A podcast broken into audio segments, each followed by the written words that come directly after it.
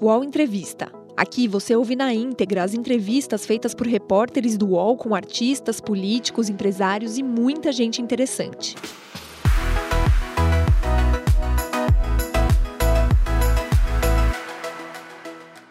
Seja muito bem-vindo aqui ao UOL Entrevista. Seja bem-vinda ao UOL Entrevista, nosso espaço para ouvir as personalidades que fazem história no nosso país. E o nosso entrevistado de hoje esteve na manifestação de sábado, essa manifestação que em todo o Brasil registrou mais ou menos a presença de 450 mil pessoas, a maior delas na Avenida Paulista, onde esteve o nosso entrevistado de hoje. Guilherme Boulos. Ele é professor, coordenador do MTST, da Frente Povo Sem Medo, filiado ao PSOL. Ele já foi candidato à presidência da República e, na última eleição, disputou o segundo turno com Bruno Covas. Perdeu no segundo turno, mas recebeu 2 milhões, mais de 2 milhões 160 mil votos. E ele já está conosco aqui ao vivo. Olá, Guilherme Boulos. Bom dia, seja bem-vindo ao UOL. Bom dia, Fabiola. Obrigado pelo convite. Satisfação estar com você. Quem participa conosco dessa entrevista também é Josias, que já está conosco, Josias de Souza. Olá, Josias, bom dia. Bom dia, Fabiola. Bom dia ao Boulos, muito obrigado por conversar conosco. Vamos em frente. Vamos em frente. Eu queria iniciar até perguntando sobre o balanço da manifestação. É, você tinha me falado aí, um pouquinho antes de começar a nossa conversa ao vivo, de que mais ou menos 450, 500 mil pessoas participaram em todo o Brasil. Qual foi o balanço que vocês fizeram dessa manifestação, inclusive das críticas que recebem, por um lado, por irem às ruas, assim como faz Bolsonaro? Olha, Fabiola, primeiro é importante pontuar que ninguém gostaria de estar nas ruas fazendo manifestação no meio de uma pandemia. Essa não foi uma opção do movimento social brasileiro e das centenas de milhares de pessoas que foram às ruas antes de ontem. É, o Bolsonaro não nos deixou outra alternativa. As manifestações aconteceram porque nós temos hoje no Brasil um governo é, que é mais perigoso, é mais letal do que a pandemia, ou melhor, potencializa com a sua aliança com o vírus os efeitos da pandemia no país. É, nós estamos vendo manifestações acontecendo ao redor do mundo, a Colômbia talvez seja o maior exemplo, é, justamente pela, pela posição é, inaceitável dos governos locais, seja na condução da pandemia, ou seja ainda se aproveitando da pandemia é, para atacar a população. Então, qual foi o cálculo que o movimento social fez nos últimos meses, quando não foi às ruas? Nós avaliamos, muitas lideranças de oposição também, de que, olha, a pandemia vai acabar, nós esperamos a pandemia acabar para poder enfrentar o Bolsonaro. O que está cada vez mais claro, sobretudo depois da segunda onda e com o risco de terceira onda, é que com o Bolsonaro no governo, aplicando a política negacionista, boicotando o processo de vacinação, cortando o auxílio emergencial, que seria uma forma de permitir o isolamento dos mais pobres, de não terem que sair nas ruas todo dia para buscar o pão. Com o Bolsonaro no governo, não tem saída a pandemia. Nós podemos ter uma terceira onda e podemos ter outras ondas. Essa política que nós estamos enfrentando, é, se seguir até o fim de 2022, o custo de vidas para o Brasil será tremendo. E foi isso que nos levou à decisão de ir às ruas no último sábado. As manifestações foram muito expressivas, foram as, as maiores mobilizações no Brasil desde o início da pandemia e uma das maiores desde o início do governo Bolsonaro. Elas tiveram um tom muito contundente, dizer um basta. Foi meio que um grito de não dá mais, não aguentamos mais esse genocida no comando do país. E a adesão a elas materializou o sentimento da maioria da sociedade brasileira. O que, que, que vinha acontecendo no último período? Bolsonaro botava o bloco dele na rua e se criava uma falsa impressão de que eles tinham uma força maior, de que eles eram majoritários. É, e hoje, as manifestações desse último fim de semana deixaram, sem sombra de dúvidas, claro qual é o sentimento majoritário na sociedade brasileira. Queria pontuar uma última coisa, de que é, não há comparação possível entre as manifestações que nós fizemos e as manifestações é, conduzidas pelo Bolsonaro. A começar pelo uso massivo de máscaras. O Bolsonaro participou de inúmeras manifestações, inclusive na semana passada no Rio de Janeiro, sem máscara. As pessoas que estavam no entorno dele se constrangiam de usar máscara. Parecia que era uma coisa de não pertencimento ao grupo. É um símbolo dele, é um símbolo da política da morte. Você não acha uma única pessoa sem máscara nas fotos das manifestações no Brasil inteiro no último sábado. Mas, mas Boulos, você teve... mesmo só, só, só, nesse ponto importante que você está falando claro. sobre as máscaras, a gente aqui no All News eu entrevistei acho que pelo menos uns quatro infectologistas falando. É, nenhum deles é, disse que era seguro, mesmo com, os, com o uso de máscaras. Vocês se apoiaram a algum, alguma orientação sanitária e médica para essas manifestações? Teve algum aval de algum profissional? Olha, Fabiola, teve a participação de centenas de profissionais de saúde voluntários orientando o distanciamento, distribuindo máscara, distribuindo álcool gel é, em todas as manifestações pelo Brasil. Teve brigadas de saúde voluntárias, teve uma, uma preocupação e um esforço tremendo da organização, desde a orientação prévia, inclusive orientando as pessoas que fossem do grupo de risco e não tivessem vacinadas que não fossem ao ar. Essa orientação foi deliberada pela organização. E isso, quem presenciou, quem esteve, seja na Avenida Paulista ou em outros cantos do Brasil, viu que a todo momento o carro de som dava as orientações de distanciamento, no chão havia as brigadas de saúde. É uma diferença muito drástica. Agora, é evidente que sair nas ruas num cenário de pandemia sempre implica risco. O que a gente precisa considerar é que milhões de brasileiros, a maioria da população brasileira sequer teve a opção de não sair. Já está todos os dias se aglomerando em ônibus lotados, em trens lotados, porque ficou entre o vírus e a fome, por não ter sido dadas condições adequadas. A quarentena no Brasil foi um privilégio, não foi tratada como um direito. Esse é um primeiro ponto que a gente precisa considerar. Não é, não é a, manifestação, particularmente a nossa, com todos os cuidados sanitários, que inaugura uma ida às ruas no Brasil. Hoje nós já estamos no nível mais baixo é, de isolamento desde o início da pandemia, justamente porque não se dá as condições para as pessoas poderem ficar em casa. Josias. Boulos, é muito bom, é muito bom que o Brasil tenha oposição. Uma democracia funciona melhor quando tem oposição. Mas é, essa, o desgaste do Bolsonaro, já esboçado nas pesquisas, é, ele, o presidente chegou a essa posição sem a ajuda da oposição. Bolsonaro se desgastou sozinho. De repente, a oposição dá as caras na rua. E dá as caras dessa maneira, utilizando a mesma arma do Bolsonaro, que é a aglomeração. Aí você diz: ah, não há comparação possível, porque a nossa manifestação tem máscara, tem álcool em gel, mas a gente sabe que, mesmo com esse, essas precauções, é, você mesmo admitiu, o risco existe. Então, há uma comparação possível, sim as duas aglomerações facilitam ou favorecem a proliferação do vírus. Então, esta comparação, aí você diz, ah, mas as pessoas já estão é, se, se submetendo ao risco no transporte público. Você tem toda a razão. É um privilégio no Brasil é, a quarentena. Quem pode ficar em casa é um privilegiado. Vamos se acrescentar a isto, a esse risco da pessoa que é obrigada a sair porque precisa encher a geladeira, com o risco político, o risco de uma manifestação política, não é um contrassenso. Você não se sente é, como um aliado do vírus também? Em certa medida, você não está se igualando por baixo ao Bolsonaro? Olha, Josias, é, em hipótese alguma, vou lhe dar duas razões para isso. A primeira, é, reitero o que disse anteriormente, é, é, assim, não há comparação possível entre uma manifestação que segue protocolos sanitários e uma manifestação que desrespeita deliberadamente protocolos sanitários. O uso de máscara faz sim toda a diferença. Né?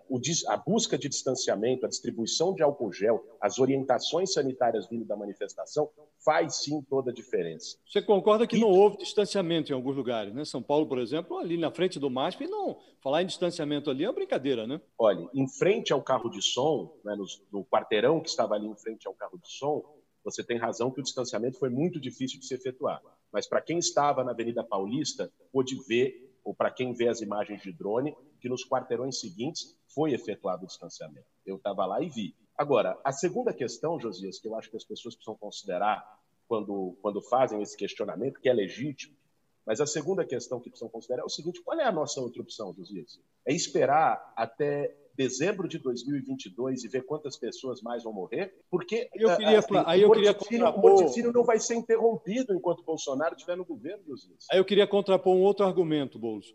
Você diz, ah, o morticínio não vai ser interrompido enquanto o Bolsonaro estiver no poder. Agora, qual é a segurança que você tem de que o Bolsonaro será retirado do poder por conta dessas manifestações? Não parece haver hoje um ambiente favorável a, ao impeachment do presidente. E vocês consideram, aí a minha pergunta, vocês consideram que a posse do Mourão no lugar do Bolsonaro, se o impeachment fosse possível, você considera melhor do que o Bolsonaro? Vocês é, consideraram essa hipótese, o, o Mourão já é, ao lado do, do fora Bolsonaro? Vamos lá. Primeiro, assim, uma luta política é uma aposta. Você nunca tem a certeza de que vai ganhar. Quando se começou a mobilização pelo impeachment do Collor em 1992, ninguém tinha certeza que o Collor seria impeachmentado. Mas ele foi, justamente a partir da crescente de mobilizações. Qual é a nossa aposta, Jesus? Vou te passar a minha avaliação particularmente. Eu acho que existem chances reais do impeachment de Bolsonaro num processo aberto em 2021. Veja só, impeachment no Brasil e na maior parte da América Latina, ele ocorre quando, além do crime de responsabilidade, e Bolsonaro está cheio dele, isso certamente nós concordamos, existe três pontos. A queda brutal de popularidade, esse ponto já aconteceu, o Datafolha mostrou Bolsonaro na casa dos 20% de aprovação. Segundo ponto, a crise política. E a crise política já está acontecendo, puxada pela CPI. O ambiente político em Brasília começa a mudar. Terceiro ponto, a mobilização de rua. Esse terceiro ingrediente não existia até dois dias atrás e passou a existir. Veja, é verdade que o Bolsonaro hoje sustenta a sua governabilidade no centrão. Ele perdeu o apoio da cúpula das Forças Armadas, aquele episódio com o ministro da Defesa é, foi muito emblemático. A sustentação do governo Bolsonaro é no centrão. Agora, o centrão não é, nem nunca foi leal a governo nenhum. O Centrão é apenas leal a seus próprios interesses. Esses mesmos deputados que hoje sustentam Bolsonaro, o próprio Arthur Lira, que não abrem o processo de impeachment, eles precisam se reeleger o ano que vem. E o Bolsonaro se torna cada vez mais tóxico. A CPI e as mobilizações de rua podem acelerar o processo de degradação do Bolsonaro e fazer com que esse setor que sustenta ele pule do barco. Ou você acha que o Centrão, pela primeira vez na história, vai é, ser fiel e afundar junto com o presidente que está afundando. Então, eu vejo chances reais de, neste cenário, no clima de crise política, CPI, no clima de perda de popularidade que tem a ver com a falta de saída da pandemia, uma crise econômica profunda, desemprego, fome no país. Somando isso às mobilizações de rua, eu acho que nós temos todas as condições de interromper o governo Bolsonaro. Agora, e a outra Você pergunta sobre dele... o Mourão. Mourão, isso. Isso. Sobre o Mourão. Olha, eu é, ser uma pessoa insuspeita para falar sobre o Mourão. Né? O Mourão, no morro de amores por ele, representa o oposto do meu pensamento político. Mas a questão aí não é nem o Mourão. Veja, quando um governo é derrubado, e derrubado pela força é, da sua impotência política e da opinião da sociedade, quem entra num lugar para fazer um tampão de um ano não tem condições, não teria condições políticas, seja o Mourão, seja quem seja, de fazer um contraponto ao, ao, sentimento da sociedade. Ele seria forçado pelo clima político do país, por ser um governo fraco e um governo tampão, seria forçado pelo clima político do país, ao menos, a ter uma postura diferente em relação à pandemia. Não digo em relação à política econômica, mas ao menos em relação à pandemia, é, eu acredito que haveria, quem quer que fosse, tirando o Bolsonaro, um esforço maior por vacina, deixaria de fazer propaganda de cloroquina e um investimento para a gente salvar vidas no país. Boulos, quem tá, tem muita gente participando conosco, é, hashtag UOL Entrevista para quem quiser pelo Twitter ou qualquer lugar que a nossa equipe está captando. É, você estava dizendo para o Josias a respeito da possibilidade de um impeachment, que você acredita que isso vai é, crescendo até o ano que vem, né? Você acredita que em 2021 seria possível, quer dizer, nesse ano ainda, você acredita no impeachment ainda nesse ano, ou para começo do ano que vem? E qual vai ser o cronograma? Vocês pretendem, a partir de agora, marcar com mais frequência essas manifestações? Qual vai ser esse cronograma justamente para provocar esse impeachment? Olha, Fabiola, é difícil fazer previsão de calendário de impeachment, mas eu tenho visto uma tempestade perfeita em torno do Bolsonaro, que as manifestações de rua completam. E isso pode acelerar um processo para acontecer ainda esse ano. Para iniciar um processo no ano que vem, eu acho muito improvável. Porque o ano que vem as pessoas já vão estar, tá, é, já vai estar tá perto do processo eleitoral e as pessoas já vão estar focadas nisso. Eu acho que um impeachment, para ser viável, teria que se iniciar agora em 2021. Em relação à continuidade das manifestações, eu defendo que haja continuidade. Isso não pode ter sido apenas um estalo. Né? Para que esse processo político tenha coerência e consequência, ele precisa ter uma continuidade para atingir os seus objetivos. Agora, é, a forma, a data, como vai ser, isso vai depender do, do, debate que vai ser feito essa semana entre a Frente Povo Sem Medo, a Frente Brasil Popular, os movimentos sociais que foram organizadores da manifestação do último sábado. Essa foi uma articulação coletiva de uma série de setores sociais e políticos e tem reunião já marcada essa semana para definir os próximos Mas passos. já tem, já tem alguma outra data para uma próxima manifestação? Ainda não. Justamente esse é um dos tá. temas que deve ser debatido essa semana pelos movimentos sociais. Bolo, você não receia entrar numa gincana com o Bolsonaro para ver quem aglomera mais? E nós estamos na beira de uma terceira onda, né? Ou pelo menos os especialistas estão mencionando essa hipótese, né? Qual é o limite de vocês? Qual é o, o até onde vocês vão nesse desejo de fazer as manifestações para é, é, contrapor o presidente à rua? Qual é o limite sanitário é, da frente? Olha, Josias, é, o nosso limite sanitário é tomar todas as precauções possíveis e necessárias é, para evitar que as manifestações sejam vetor de contágio do vírus, né, como foi feito já no último sábado. Né? Agora, o, o limite político é tirar o Jair Bolsonaro.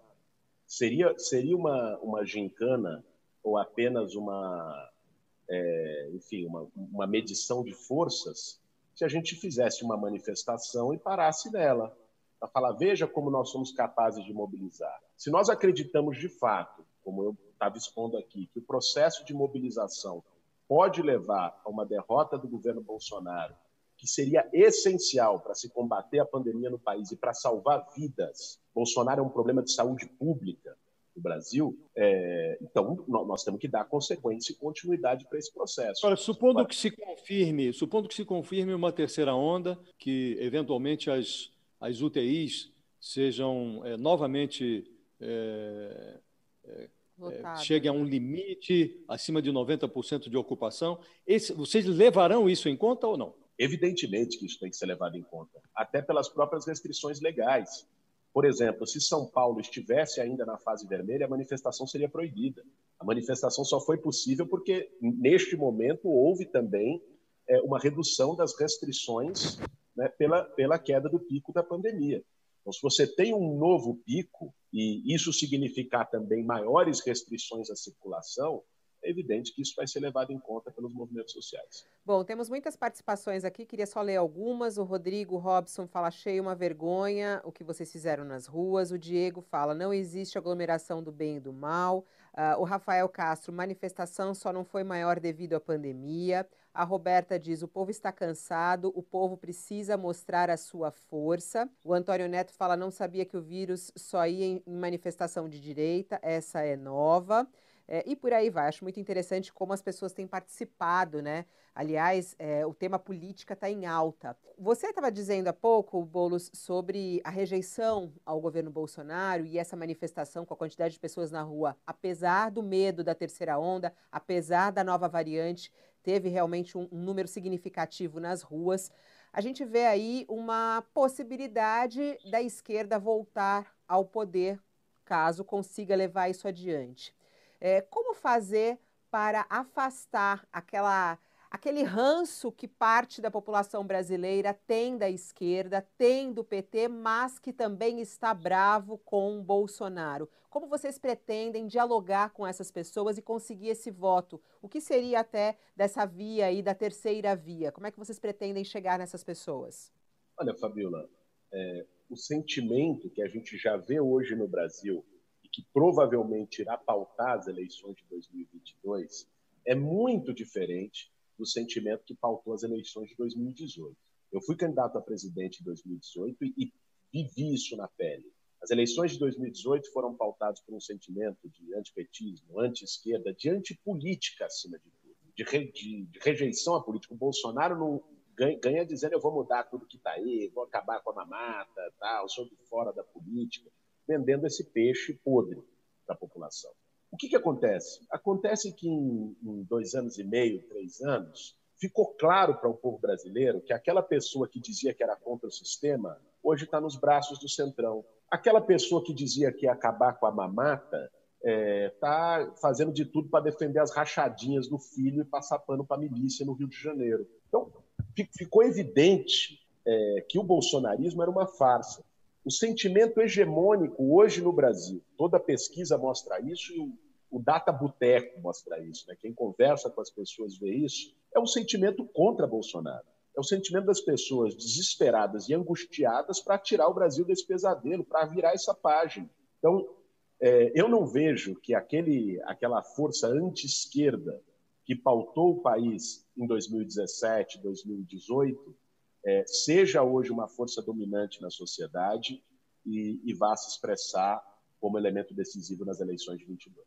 Você não Bom, acha... Tem uma coisa que eu tinha curiosidade para lhe perguntar. Você diz, ah, aquela força anti-esquerda não existe mais, mas há muita dúvida quanto à, à força antipetista. O antipetismo foi uma grande mola propulsora do bolsonarismo em 2018. E há muita dúvida se esse antipetismo desapareceu. A minha dúvida que eu queria lhe perguntar é: por que é que o PSOL eh, mantém um papel de força secundária em relação ao, ao PT nessa disputa nacional? Você já disputou a presidência da República uma vez, teve um desempenho agora muito impressionante na disputa municipal em São Paulo, foi ao segundo turno. Por que é que, até pegando como exemplo o histórico do Lula, Lula disputou quantas vezes a presidência da República antes de vencer, não é? Por que, é que vocês dão sempre um passo atrás quando estão dialogando com o PT? Por que, é que não vai com a sua candidatura à presidência da República, por exemplo? Vamos lá, Josias. Primeiro, não é verdade que o pessoal se coloca como força secundária. Vamos lá. O PSOL teve candidato a presidente da República em todas as eleições que disputou até hoje, de 2006 até 2014. É, o PSOL é o partido político de esquerda que mais cresce nos últimos anos, em percentual da ampliação das suas bancadas, de aumento do eleitorado e do aumento do número de filiados. Até por isso, não era hora, por exemplo, agora, por exemplo, olha, nós vamos ter uma candidatura própria à presidência Guilherme Boulos vai disputar a presidência, até por essa, por essa razão que você está mencionando. Veja, esse debate está sendo feito no PSOL. Né? O partido vai ter o Congresso, não existe uma definição tomada no PSOL, o partido vai ter o Congresso no segundo semestre é, para definir como vai se portar nas eleições de 2022, qual vai ser a orientação, a linha do PSOL. Agora, eu particularmente, Josias, e aqui não tenho como falar em nome de todo o partido, né? mas em nome de uma parte bastante expressiva da militância do PSOL, é, acredito que a eleição de 2022 não se dá num contexto de normalidade. A diferença que eu defendo de um posicionamento do PSOL em 22 em relação ao que teve em todas as eleições anteriores não é porque o PSOL muda, é porque o Brasil mudou. É porque nós temos na presidência da República alguém que tem afeição zero à democracia, alguém que já está denunciando fraude eleitoral um ano e meio antes da eleição. Você consegue imaginar o Bolsonaro passando a faixa para um sucessor? Não passa. Ele vai tentar todo tipo de golpismo, perdendo as eleições, caso perca. Vamos trabalhar para que perca, é, para impedir uma, uma transição. Vai usar sua influência nas polícias militares, vai usar suas milícias privadas, vai tentar criar insubordinação na, nos praças do Exército, como o exemplo do Pazuello já abriu a porteira no final de semana passado. Vai tentar de tudo. E por isso eu acho que o grande objetivo das forças de oposição e das forças progressistas no Brasil é derrotar o bolsonarismo em 2022. E isso se faz com unidade. O pessoal não tem força para fazer isso sozinho, nem nenhum partido tem força para fazer isso sozinho. Agora, você, você defende o apoio ao Lula, não é isso? O, o que eu defendo é que o pessoal trabalhe para uma unidade de esquerda. É evidente, hoje o Lula está melhor posicionado nas pesquisas. Né? Isso coloca o nome dele numa centralidade, mas isso não é um processo natural isso precisa passar por uma discussão de projeto e de programa, não é uma adesão do pessoal a isso. Mas você precisa passar por uma discussão do, que vai do qual vai ser o perfil da candidatura, do que será defendido como política e programa de governo, precisa passar por uma discussão de qual é o papel de cada um dos aliados numa frente dessa natureza. O que eu defendo é que o pessoal trabalhe pela unidade do campo progressista para derrotar o Bolsonaro em 2023. Agora, nesse, nesse aspecto, uh, Boulos, você abriria a mão, então, dá para a gente entender, para um, um plano maior, abriria a mão da sua candidatura própria nesse sentido. Mas, ao mesmo tempo, exigiria uma posição de vice eh, nessa candidatura ou aceitaria, de repente, uma proposta do PT em colocar alguém mais ao centro para essa, essa vice-presidência, para esse, esse cargo, essa disputa? Veja, Fabiola, uh, para mim os termos não se dão numa negociação simplesmente qual é o papel, por por um interesse pessoal.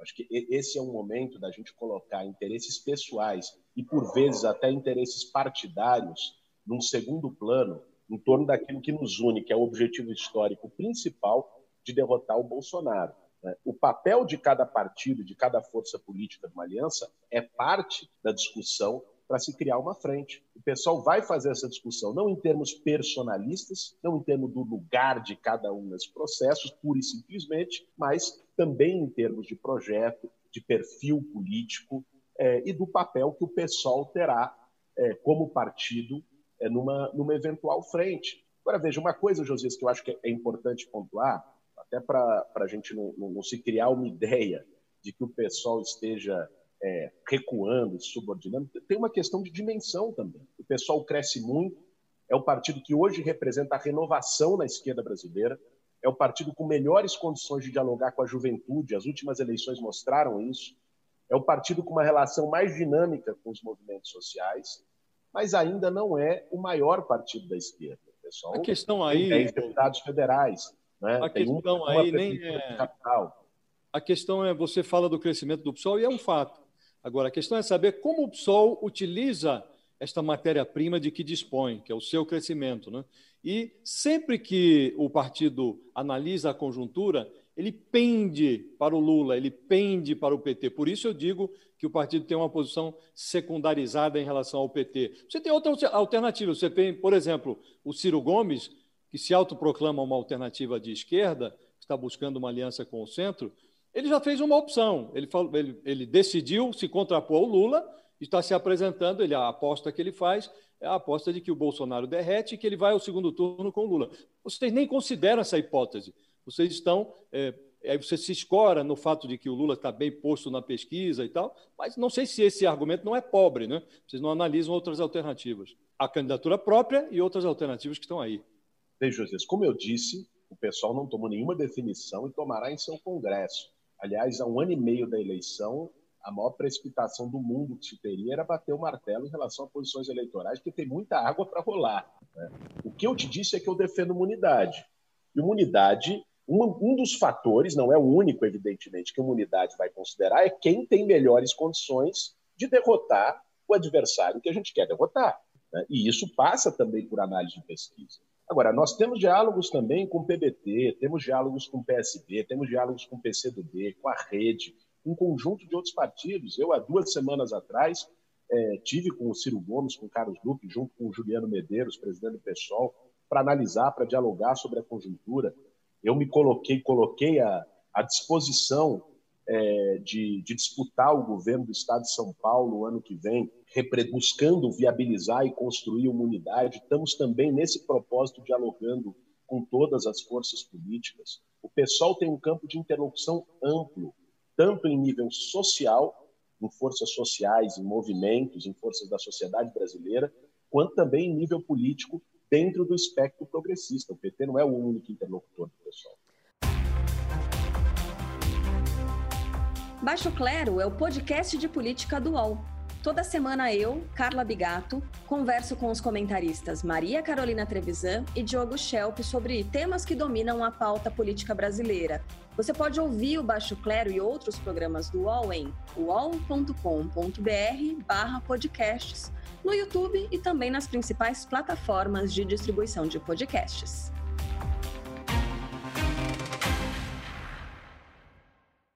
Agora, falando até do governo do Estado, né, pensando nessa, nessa foto entre Lula e FHC, é, você acha, Boulos, que é possível uma, uma aliança com o PSDB? É, você é, faria uma aliança com o PSDB para derrubar Bolsonaro? Há essa possibilidade? Veja, Fabíola, do ponto de vista eleitoral, essa possibilidade é zero. Uma coisa é uma aliança é, social, numa frente social, por exemplo, pela vacinação, ou uma frente pelas liberdades democráticas, quando Bolsonaro fala de AI-5, ataca a imprensa, é, ataca movimentos sociais, usa a lei de segurança nacional. Num cenário como esse, você fazer uma frente o mais ampla possível para defender a democracia, para enfrentar o negacionismo, isso é razoável, isso já tem acontecido, porque isso ajuda a isolar o bolsonarismo. Para mim, é muito mais importante que o PSDB esteja do lado de cá dessas batalhas do que esteja do lado de lá, fortalecendo Bolsonaro. Agora, uma eleição é diferente, porque numa eleição você não diz apenas o que você não quer, você não aponta apenas quem você vai enfrentar. Numa eleição você diz o que você quer, qual é o projeto de país que você vai oferecer para o povo.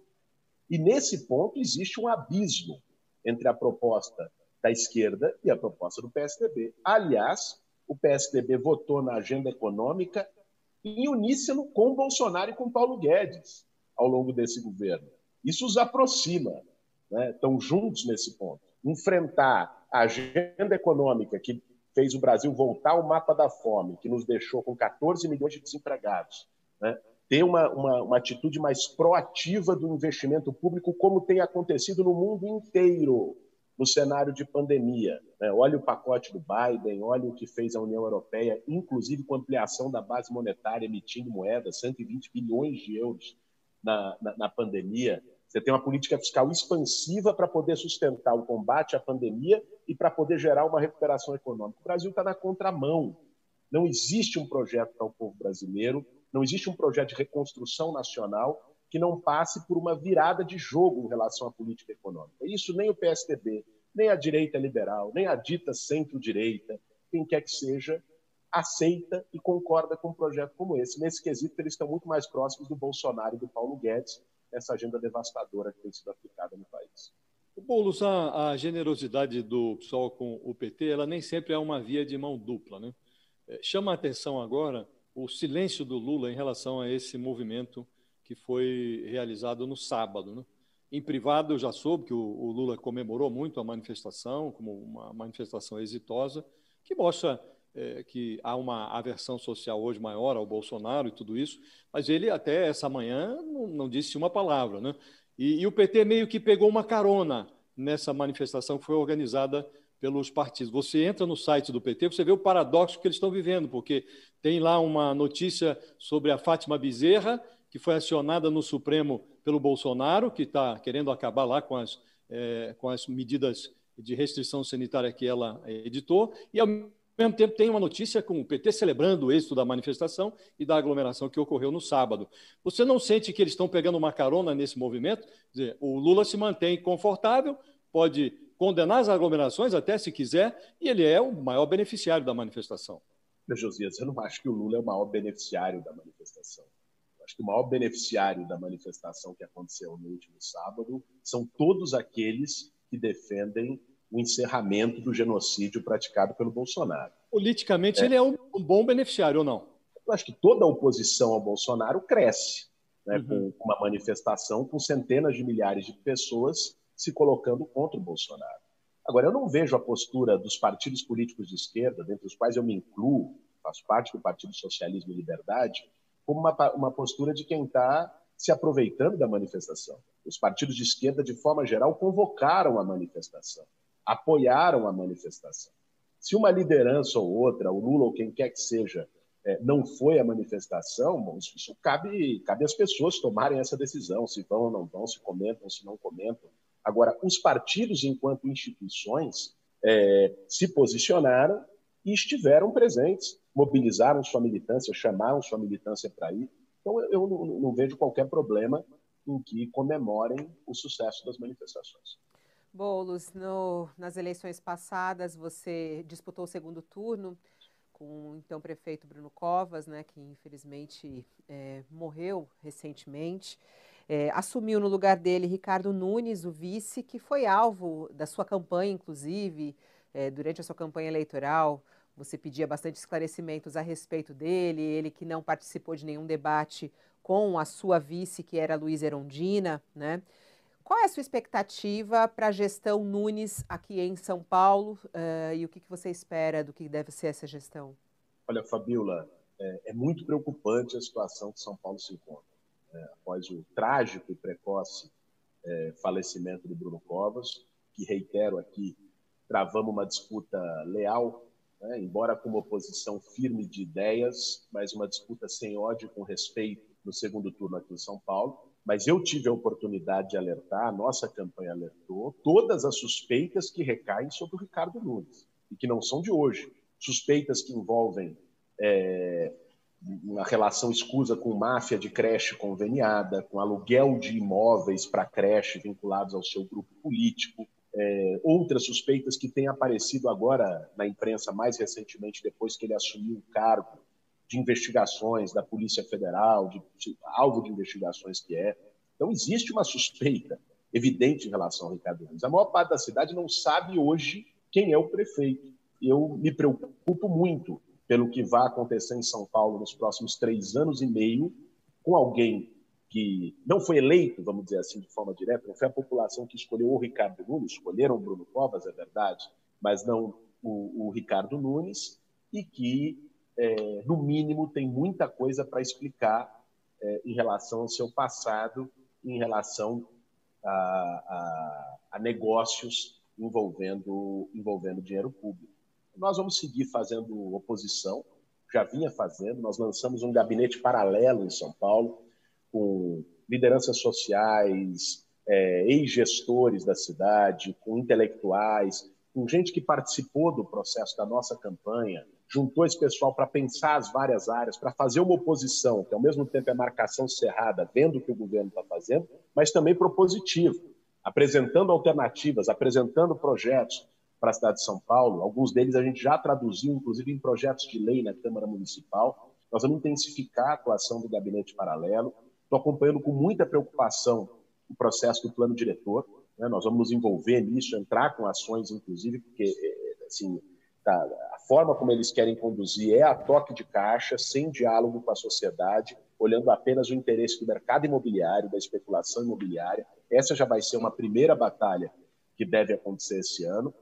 É, e vamos estar tá pressionando para que é, as, enfim, a, a, gestão do Ricardo Nunes não reforce essas suspeitas Agora, e que a sociedade tenha voz. O Bolo, já que você está falando sobre essa articulação em São Paulo, e você falou aqui em algum momento em ser candidato ao governo do estado de São Paulo, na eleição municipal, foi muito curioso o que aconteceu. O PT tinha candidato próprio, uh, no entanto, parte do PT ficou com você, né? né? Mesmo que nos bastidores, isso foi até um pouco constrangedor para o candidato do PT. É, há já alguma conversa para que ao, ao, governo do estado de São Paulo, PT e PSOL saiam juntos? Veja só, Fabiola, é, assim, eu, quando eu coloquei o meu nome à disposição para a disputa do governo do estado, é porque eu acho que num momento como esse, o papel das lideranças políticas não é ficar embaixo da mesa. É evidente que não dá para você antecipar a campanha eleitoral com um ano e meio de antecedência.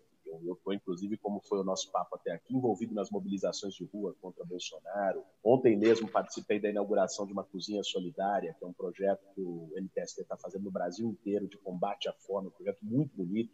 Inauguramos, aliás, lá no Grajaú, extremo sul de São Paulo, onde o João Dória anunciou o fechamento de um restaurante popular do Bom Prato. O movimento social inaugurou uma cozinha solidária. É muito simbólico isso. Mas quando coloquei meu nome à disposição, foi por entender também a importância estratégica que tem São Paulo, tanto na disputa nacional e a janela de oportunidade que nós temos hoje de derrotar a hegemonia do PSDB. É, é uma, o PSDB montou em São Paulo uma capitania hereditária, são 30 anos, né? já, assim, já tem um sentimento de basta, um sentimento de que as pessoas não querem mais. Tanto é que a última pesquisa que saiu do Atlas é o país nos coloca em primeiro lugar na disputa para o governo de São Paulo e num dos cenários com o dobro de intenção de voto do João Dória, o atual governador com a máquina na mão. Então existe uma disposição, um sentimento em São Paulo de renovação e de mudança. Agora, para isso se materializar, eu acredito muito que a gente tem a responsabilidade de construir uma unidade do campo progressista, uma unidade de esquerda e centro-esquerda, que a máquina do PSDB é muito forte e eu estou empenhado em buscar a construção dessa unidade. Então tem essa conversa, tem essa conversa. Com o PT? Nós temos conversado com vários partidos. Temos conversado, eu conversei com, tivemos conversas com o PT, ou recentemente, inclusive, tive com, com o ex-presidente Lula, é, tivemos conversas com o PDT, inclusive com o próprio Ciro Gomes, tivemos conversas com a rede, temos uma outra marcada aqui esses dias com a Marina Silva, a Marina Elou, que é deputada aqui em São Paulo, temos tido conversas é, frequentes com, com o PCdoB, com o Orlando Silva, tive com a Manuela Dávila também esse fim de semana, é, vamos conversar com um conjunto de partidos do campo progressista para buscar uma unidade para derrotar tanto o bolsonarismo quanto o Dória em São Paulo.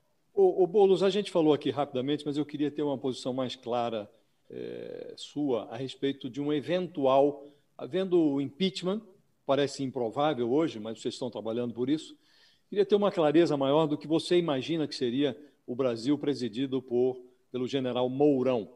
É, eu me lembro de uma entrevista que foi dada pelo Flávio Dino é, ao Valor Econômico. Flávio Dino, que teve um convívio com o Mourão por conta de discussões sobre a Amazônia, ele disse que não, ter, não tem nenhuma dúvida que o Mourão teria mais condições para liderar o país.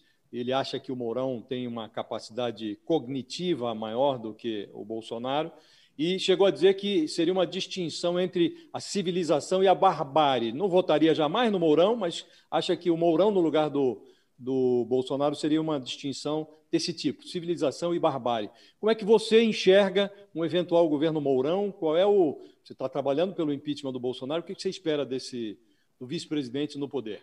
Vamos lá, José. Primeiro, até uma porta tem mais capacidade cognitiva e capacidade de governar o Brasil do que o Bolsonaro. Então, nós estamos num nível tão baixo, o nosso padrão de comparação é tão baixo, né, que até, esses dias até o João Dória virou estadista e até o general Mourão aparece como alternativa pelo, pela régua rebaixada que o Bolsonaro submeteu o Brasil.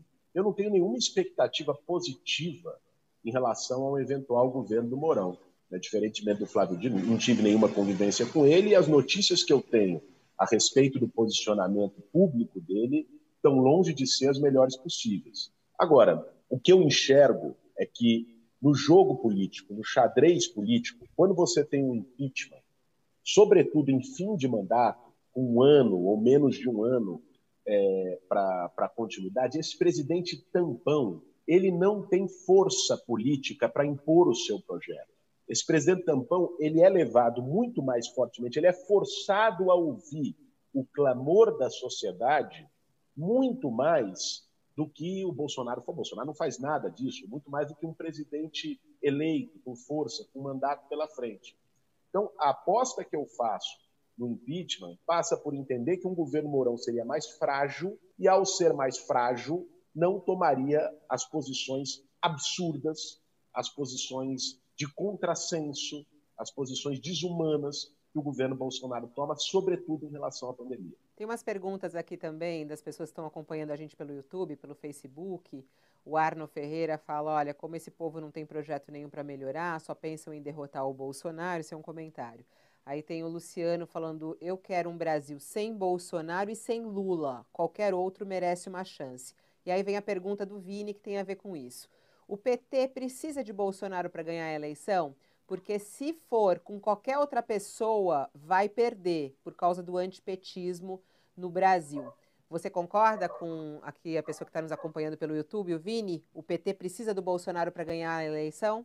Olha, eu, eu vou dizer uma coisa para você, viu, Fabiola? É, os comentários que eu tenho visto nas redes sociais, sobretudo em relação às manifestações e ao bolsonarismo, estão num tom muito diferente desse da caixa de comentários do UOL, felizmente.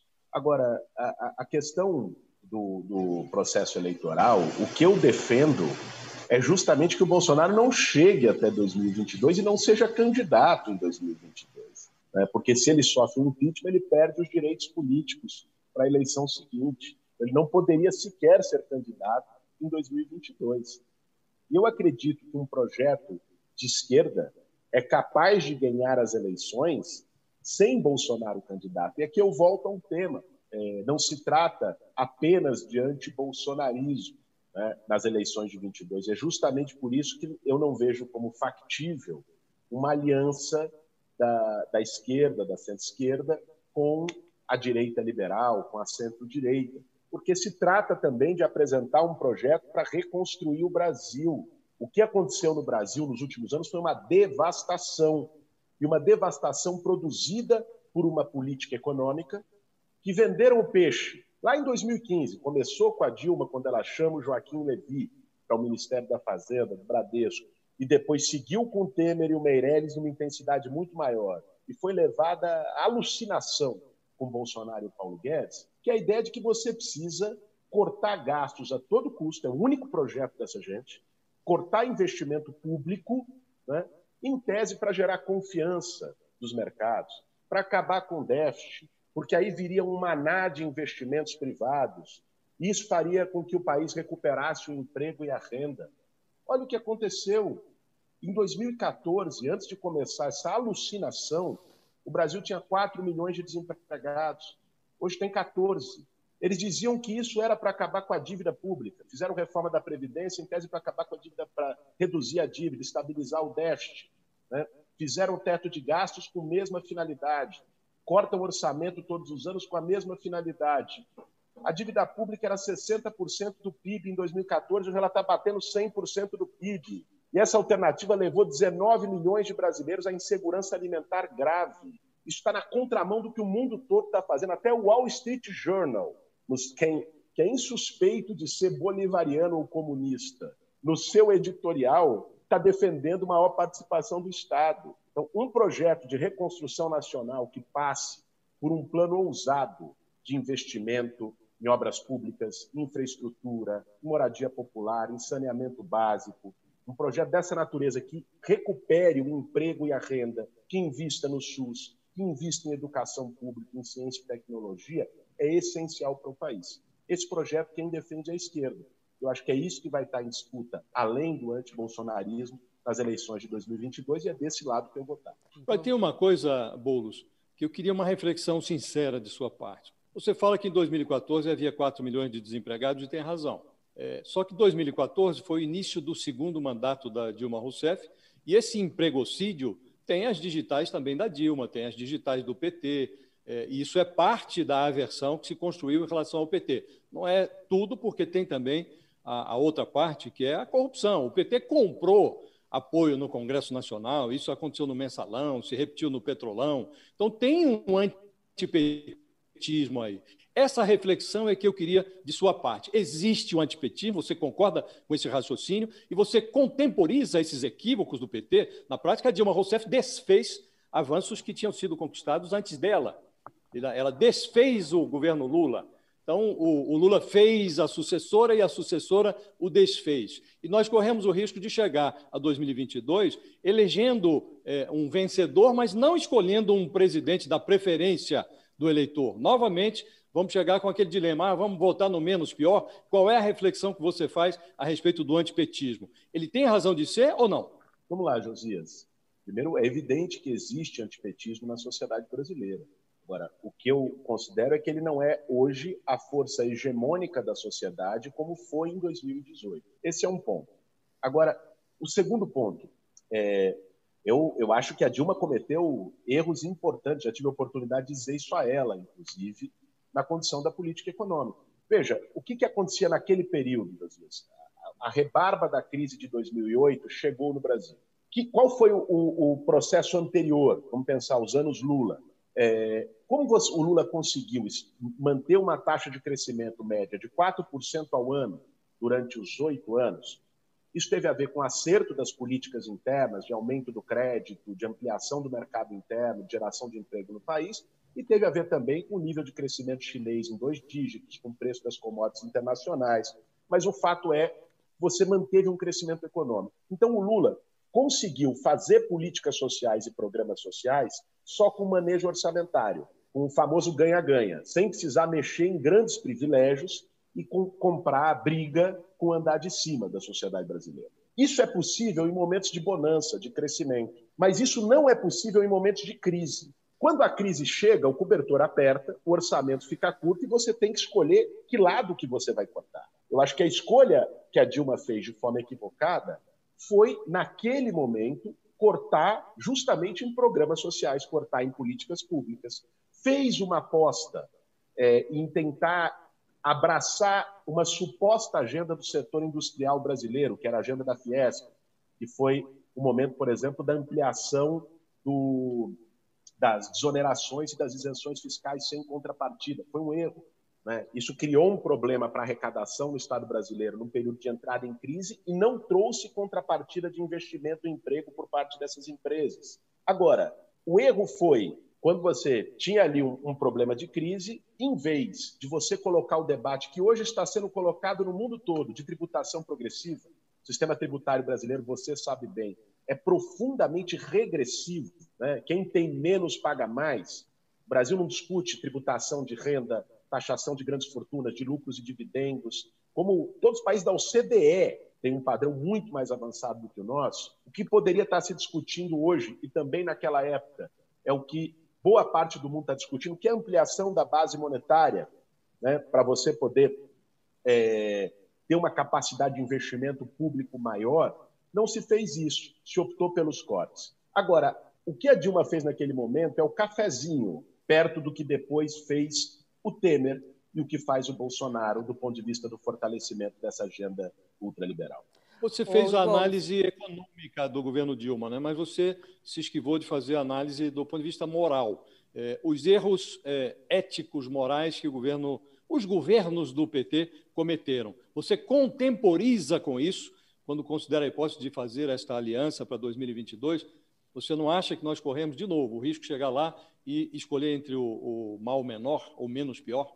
Josias, é, eu, eu, você não faz autocrítica pelos outros. Você não faz meia-culpa pelos outros. Não, mas você tem a sua avaliação. Não, claro que eu tenho. Não, eu vou expressar ela aqui. Só, segura um pouco que eu vou expressar ela aqui. Eu só, só queria colocar, inicialmente, que eu, eu não, não fiz parte dos governos do PT em nenhum momento. Nunca fui filiado ao Partido dos Trabalhadores.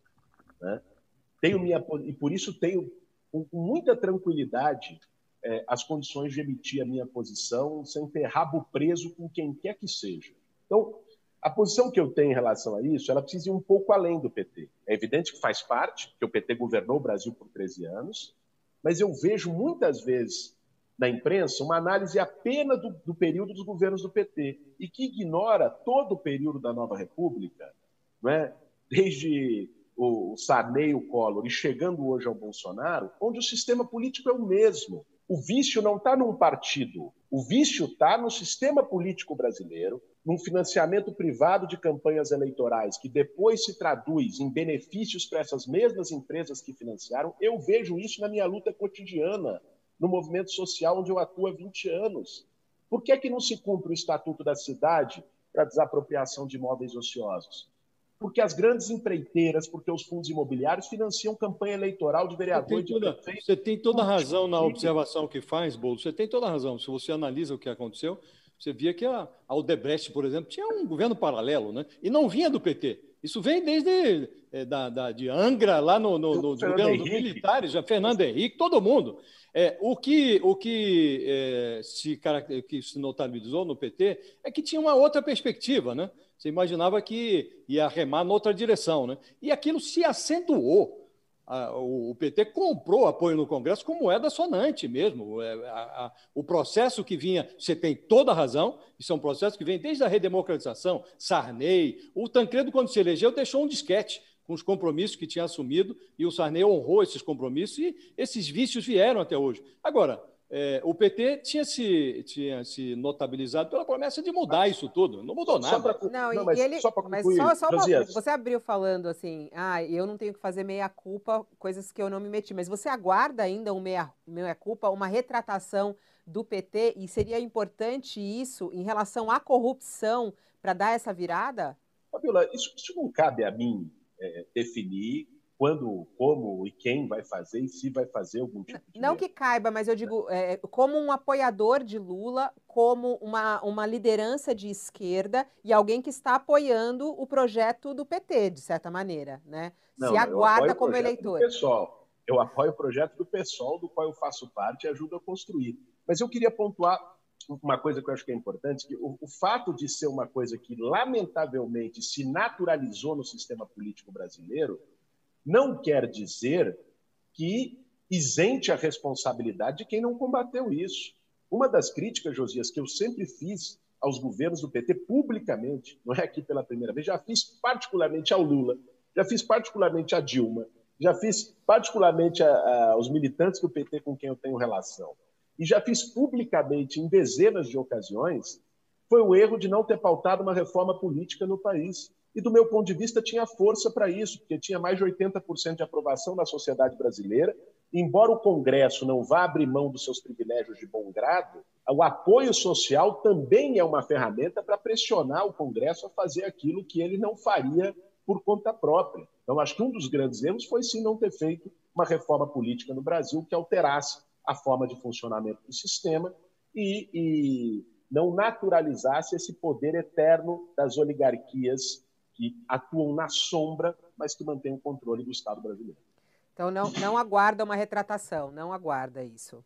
Não cabe a mim isso, Fabílio. Eu aguardo muitas outras coisas na vida. Não cabe a você. Ó, só para dizer que a gente não recebeu aqui é, mensagens de apoio, que você falou assim, é bem diferente. Tem de tudo aqui, tem muitas mensagens. É, tem o Sérgio Carlos, fala assim: pior que aglomeração é a omissão, escreve pelo YouTube. Jaci Gomes fala que já quer saber aqui da próxima manifestação, todos de máscara e álcool. Uh, Andréia Lopes fala: tem que sim unir as forças do PSOL e do Lula. O Tiago Salles esteve na manifestação e disse: foi lindo estar no meio de tanta gente consciente, diz ele. Muita gente com máscara. Me senti seguro, diz ele. Tá aqui alguma das manifestações, já que você falou, ah, só chegou coisa, só chegou coisa ruim, chegou de tudo, chegou de tudo, bolos. Tem mais uma pergunta aí, Josia? Já deu nosso tempo, mas vejo que você quer fazer mais uma pergunta. Quer mais uma? Eu queria só é, aproveitar que a gente está é. terminando é. com esse gancho aí. Eu queria perguntar assim, nós estamos aí diante, diante da perspectiva né, de uma terceira onda, e o que dizem todos os especialistas é que é, o efeito de uma determinada aglomeração vai se manifestar dali a duas semanas. Né? Eh, nós tivemos esse efeito na, na época da eleição municipal. Todo mundo, é quase que consensual hoje a, a visão de que a eleição municipal teve influência no, no, no, na potencialização da segunda onda. Eu perguntaria ao Bolo se ele não receia, se, se confirmar essa terceira onda, se daqui a 15 dias nós tivermos um recrudescimento da pandemia, se não receia ser incluído no rol dos culpados. Ah, em hipótese nenhuma, Josias. Eu tenho muita consciência daquilo que, que fiz, daquilo que estimulei em relação às manifestações do último final de semana e tenho consciência mais clara ainda daquilo que ocorreu. Né? As pessoas com máscara, as pessoas se cuidando, as pessoas com seguindo os protocolos sanitários. Certamente, embora tenham sido muito menores as manifestações que aconteceram no final de semana anterior do Bolsonaro no Rio de Janeiro, com todo mundo sem máscara, a começar por ele, pelo Pazuello, em cima do caminhão de som, tem um potencial de contágio infinitamente maior. Isso não é a minha opinião, isso é você ouvir a diferença entre potencial de contágio com máscara e sem máscara de qualquer especialista, de qualquer infectologista, eles vão te dizer isso.